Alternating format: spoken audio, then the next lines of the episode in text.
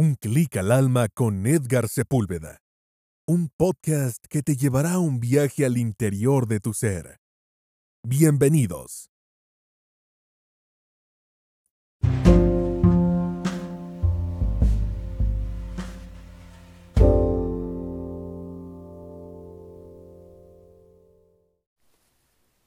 Temporada octava, episodio 82.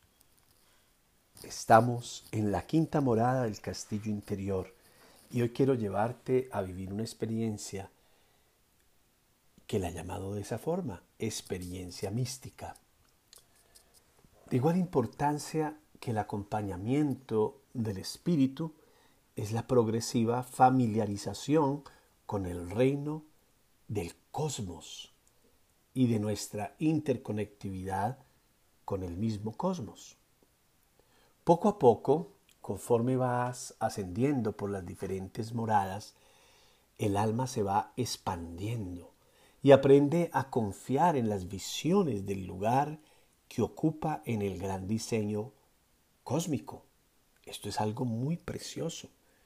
Y si tú has ido viviendo poco a poco, semana tras semana, día tras día, minuto tras minuto, cada uno de estos aposentos, más de uno seguramente me va a decir, la verdad, he visto cosas diferentes, veo la vida distinta, veo las personas distintas, veo la persona que me hacía daño diferente, veo mi entorno también diferente, la naturaleza, todo lo veo distinto. Y es porque los ojos de tu alma son los que están ahora mirando, no los ojos físicos que a veces odian y a veces aman al mismo que odian. No son los ojos físicos que están llenándose de rencores, de resentimientos. No, aquí en la medida que va subiendo a través de las moradas, el alma se expande. En la cuarta morada el alma ascendió al corazón cósmico de lo sagrado, al amor divino. Aquí estamos en la quinta morada y ya los sentidos retroceden aún más y el alma adquiere fuerza para mantener percepciones cósmicas que a menudo no pueden ser reforzadas por otros seres humanos. En la tercera morada yo les he enseñado, les he llevado a aprender a leer en el cosmos las inspiraciones de Dios cómo Dios me habla a través de una flor, a través de un río, a través de la lluvia, a través de la naturaleza, a través de todo el cosmos que Él ha hecho para nosotros. Aquí nosotros estamos avanzando aún más.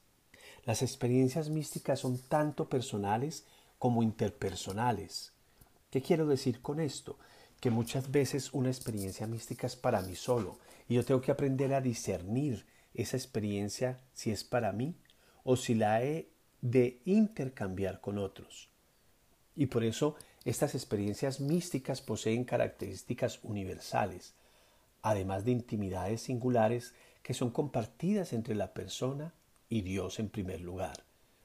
Y no muchas veces, estoy convencido de esto, son para intercambiarlas con otras personas, porque se puede perder todo lo que Dios quiere obrar en mí y a través de mí. Y quizás yo intercambie con otras personas no directamente la experiencia, sino mi obrar, mis acciones concretas en el servicio, en el ser canal de gracia y de amor para los demás.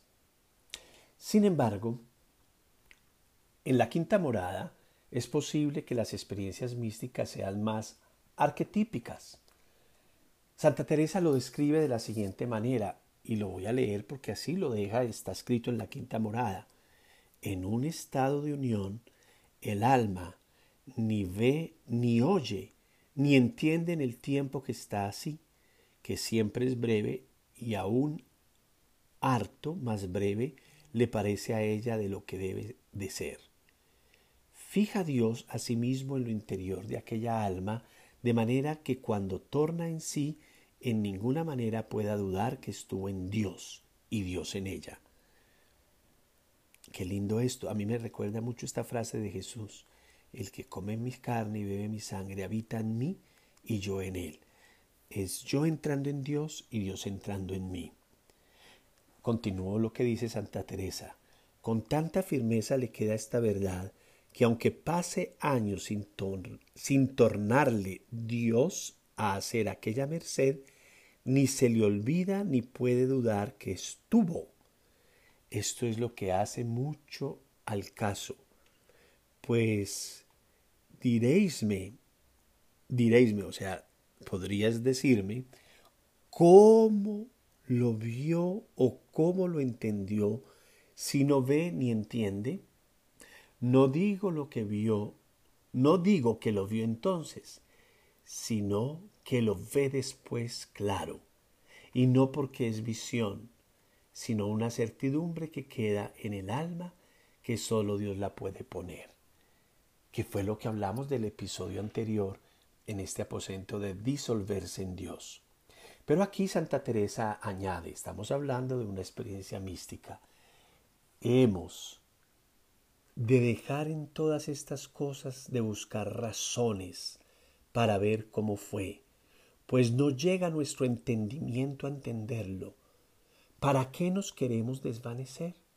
Basta ver que es todopoderoso el que lo hace, y pues no somos ninguna parte por diligencias que hagamos para alcanzarlo, sino que es Dios el que lo hace. No lo queramos ser para entenderlo. Mire o mira tú esto. En el paraíso de Dante, su autor dijo a sí mismo, ni siquiera el alma es más, ni siquiera el alma más iluminada del paraíso, ese serafín cuyos ojos están fijos en Dios, podría decir el por qué. Me gusta mucho esto que dice Dante porque confirma todo lo que Santa Teresa nos acaba de decir. Y es que no hemos de estar buscando razones para ver cómo fue, cómo fue que la experiencia mística, ¿Cómo fue la experiencia que yo viví? Muchas veces compartimos la experiencia a otros y no la entiende porque no la han vivido. Cuando uno la ha vivido, ha sido uno el que la ha entendido porque la ha vivido, pero no entendido desde la razón. Hay cosas que no encontrarán nunca razón. Es simplemente el alma que ha tenido un movimiento maravilloso y fuerte en la vida espiritual y personal. Uno necesita tan solo un brevísimo encuentro con Dios dentro de esas paredes del alma para convencerse durante el resto de su vida que ha sido visitado por lo divino. Ni siquiera es una experiencia de minutos ni de horas mucho menos. Puede ser algo tan breve, pero que hemos dicho al terminar la experiencia, de segundos o de fracciones de minutos en decir, Dios me ha visitado, Dios ha estado en mí, me ha tocado. Antes de embarcarte en los aposentos que vendrán a partir de la otra semana, invoca una vez más la gracia mediante la oración y después vuelve a entrar en el castillo. Soy Edgar Sepúlveda, siervo por amor.